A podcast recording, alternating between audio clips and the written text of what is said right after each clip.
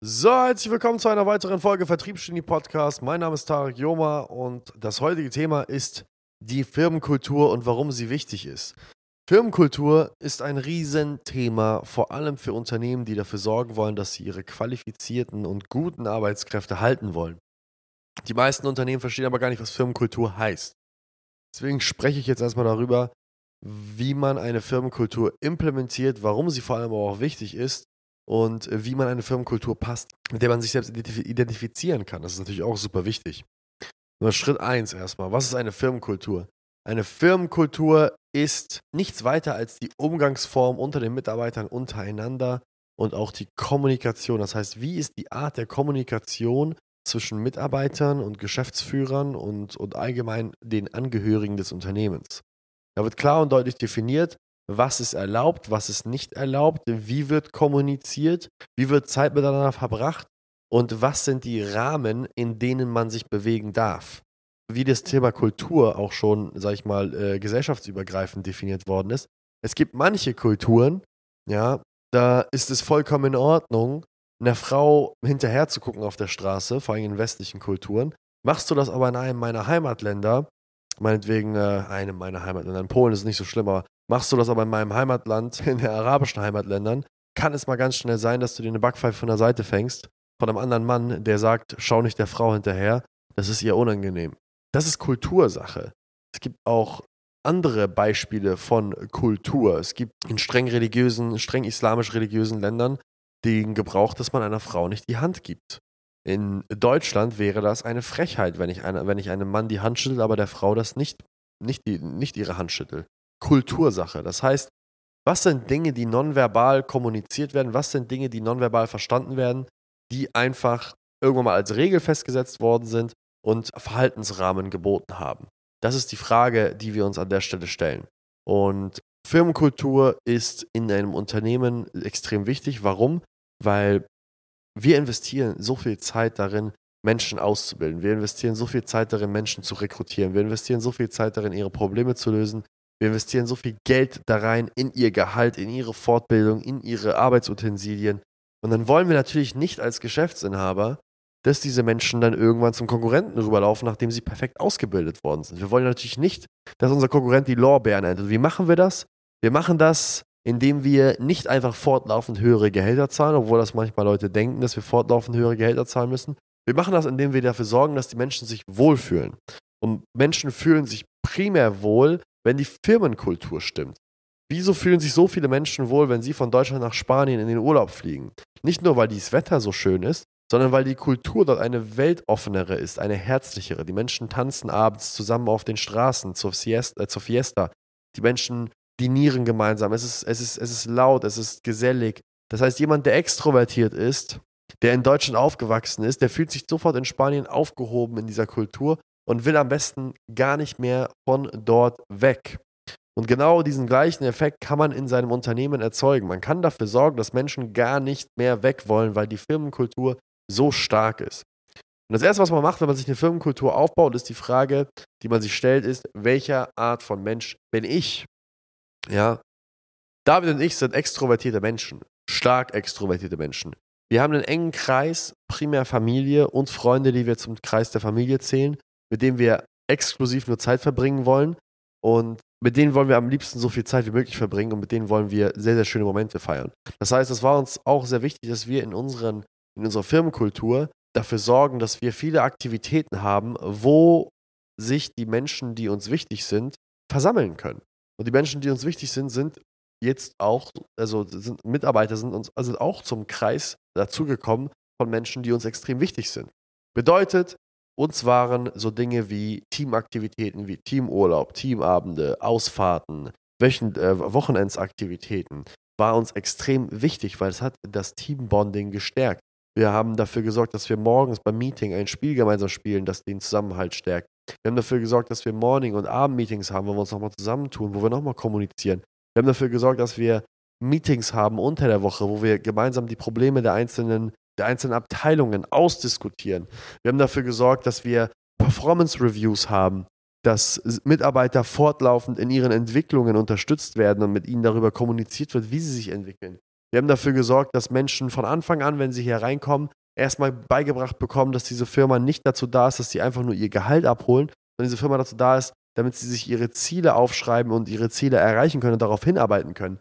Wir haben dafür gesorgt, dass diese Leute uns ansehen als jemand, der nicht einfach nur derjenige ist, der, der darauf dafür sorgt, dass man pünktlich kommt und, und, und, und seine Arbeit ordentlich macht, sondern dass wir diejenigen sind, die ihnen auch helfen können, private Probleme aus dem Weg zu räumen. Also wir haben dafür gesorgt, dass wir wirklich daraus eine Familie machen und im Grunde genommen die Firma eine Verlängerung oder eine Armverlängerung unserer, unserer eigenen Familien ist.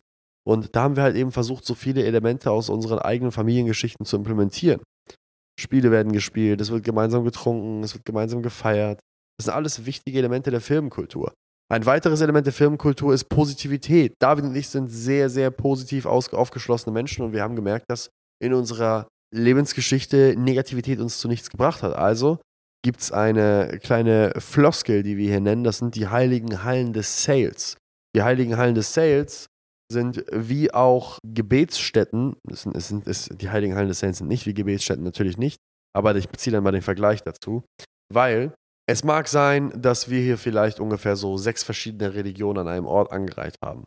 Aber wenn ich jetzt in das Gebetshaus von einem Aniket gehe oder der Aniket ins Gebetshaus eines Davids geht oder der David in ein Gebetshaus eines Ralfs geht und so weiter und so fort.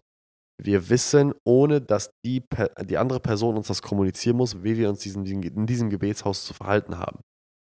Ohne dass wir es kommunizieren müssen. Ich weiß, dass wenn ich in eine Kirche gehe, obwohl ich nicht christlicher, christlichen Glaubens bin, weiß ich, dass ich dort weder fluchen, saufen, feiern, laut rumschreien sollte oder Sex haben sollte. Das weiß ich. Ich weiß, ich sollte da diese Dinge nicht tun. Und das weiß ein Aniket, auch wenn er kein Christ ist. Das weiß eine Yashika, obwohl sie kein Christ ist. Das weiß ein Ralf, obwohl er kein Christ ist. Und die Christen wissen auch, dass sie sich genauso wenig in der Gebetsstätte von Aniket, ich weiß gar nicht, wo Aniket betet, keine Ahnung. ähm, oder wenn sie in eine Moschee gehen mit Ralf, dass sie dort, ja, Ralf geht in die Moschee, das ist ein Fun Fact. Würde man nicht denken, wenn man seinen Namen hört, aber Ralf, Ralf Schneider ist tatsächlich Moslem.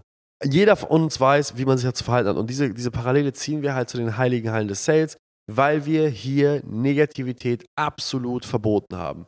Negativität ist ein No-Go. Warum? Weil wir hier nicht da sind, um negativ zu sein. Wir sind hier, um unsere Träume und, und, und Ziele zu verwirklichen. Wir sind hier, um dafür zu sorgen, dass wir vorankommen. Dementsprechend ist das kein Ort, den ich mir Negativität verpeste.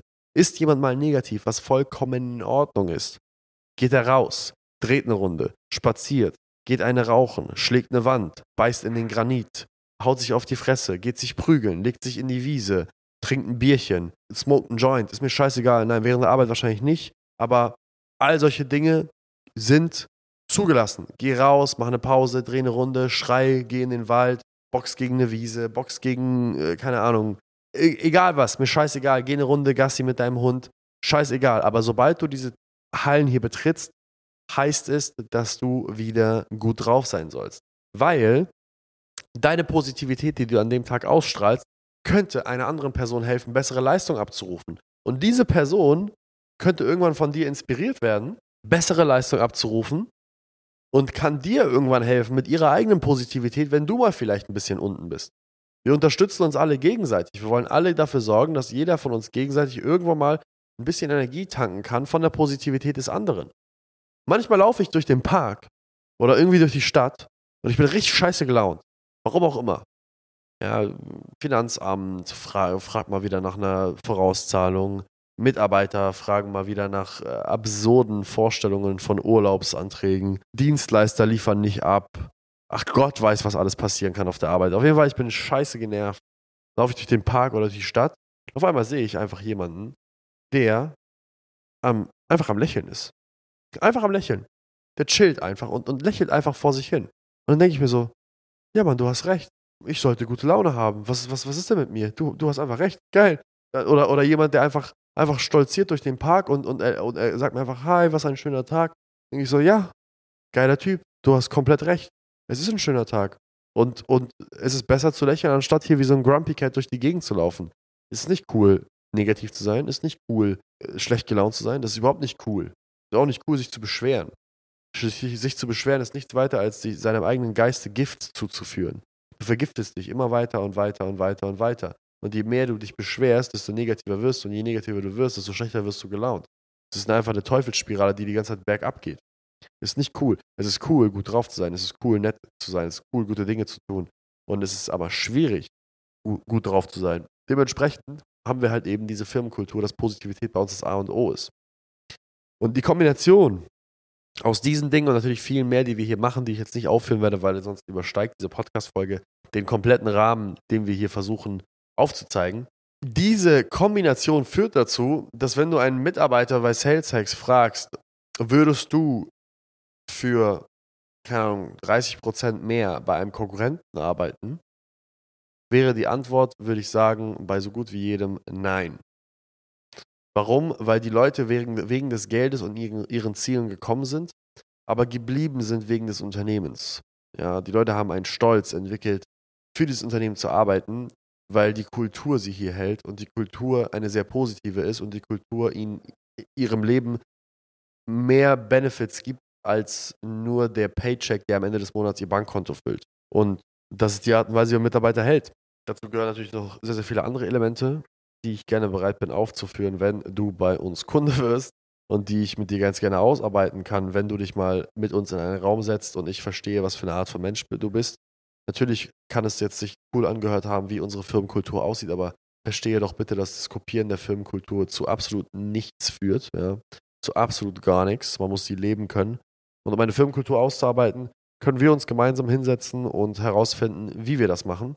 Deswegen schreib mir auf Instagram oder geh auf unsere Webseite www.saleshacks.de und wir finden gemeinsam heraus, wie wir das Ganze auch bei dir implementieren können. Für deine ersten Mitarbeiter oder vielleicht hast du auch schon Mitarbeiter. Und da fehlt einfach noch ein bisschen dieser kleine Hang. In dem Sinne, vielen Dank fürs Zuhören da draußen, wenn du es bis hierhin geschafft hast. Ich hoffe, es hat dir gefallen. Es hat dir, diese Podcast-Folge war hilfreich für dich. Lass uns gerne eine 5-Sterne-Bewertung da. Und bis zum nächsten Mal. Ciao, ciao.